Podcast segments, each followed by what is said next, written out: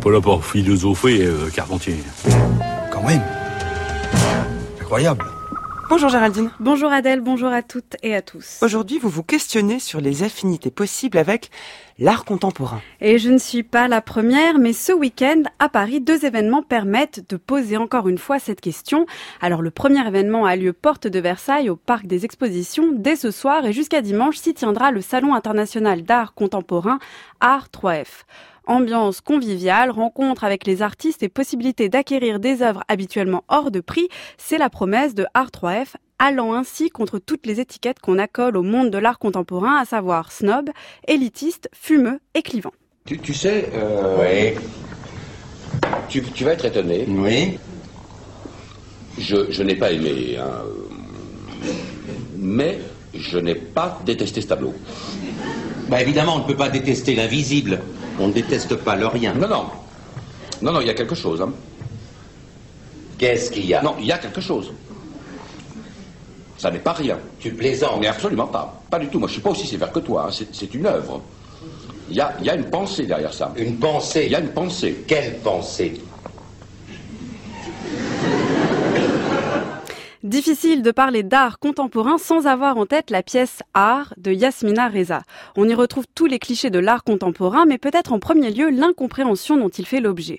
Que l'on se trouve face à une de ses œuvres, que l'on en parle entre amis ou que l'on écoute les discours des artistes, prédomine souvent ce sentiment l'incompréhension. Que peut bien nous raconter ce monochrome? Que nous dit cette œuvre? Que nous dit cet artiste ou cet ami? Pourquoi l'œuvre ne semble-t-elle pas se suffire à elle-même? Alors comme je le disais, la question n'est pas neuve et l'art contemporain, parce qu'il se veut volontairement incompréhensible ou parce qu'il est profondément incompris, a tout naturellement donné lieu à une foule d'essais.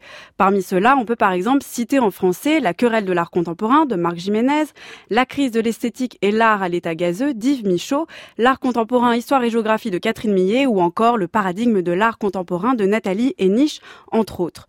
Volonté d'en éclaircir l'intention et les enjeux, souci de l'inscrire dans une histoire de l'art, pamphlet critique ou défense acharnée de sa radicalité, toute cette production est paradoxale car en voulant recadrer conceptuellement l'art contemporain, en voulant le rendre compréhensible ou en tentant de calmer les esprits, elle n'a pas forcément apaisé les a priori et les conversations entre amis.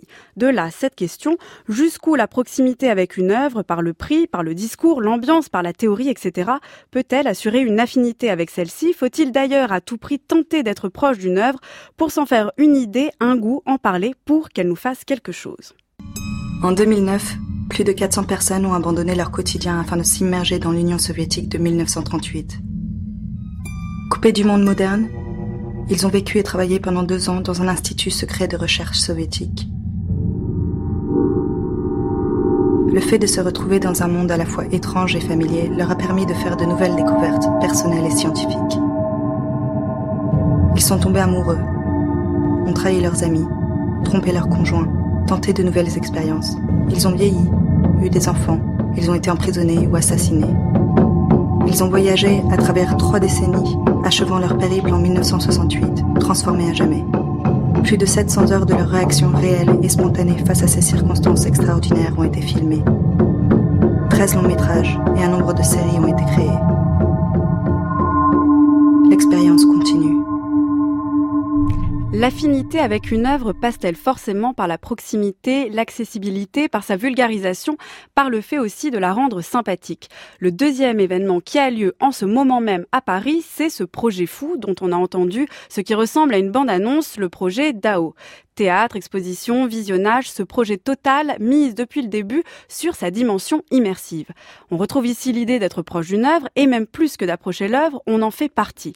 Ce qui est intéressant ici, c'est ainsi cette volonté d'intégrer le spectateur à l'œuvre, que celle-ci ne fonctionne pas sans public ni participant. Cependant, jusqu'ici, les impressions des visiteurs seraient plutôt mitigées, l'expérience ne serait pas à la hauteur du projet. Alors certes, l'immersion est là, la proximité est assurée, mais ça ne prendrait pas.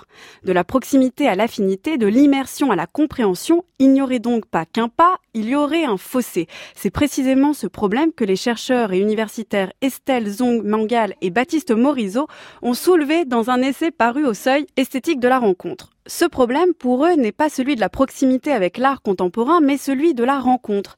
Car si la proximité suppose de mettre en contact deux objets bien séparés, la rencontre, elle, a ceci de particulier qu'elle met en lien deux êtres, spectateurs et œuvres, disponibles à l'autre et susceptibles d'être transformés l'un à travers l'autre.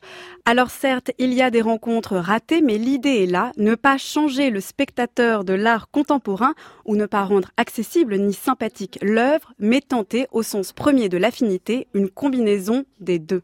Merci beaucoup Géraldine, votre chronique est à réécouter en ligne sur le site du journal de la philo.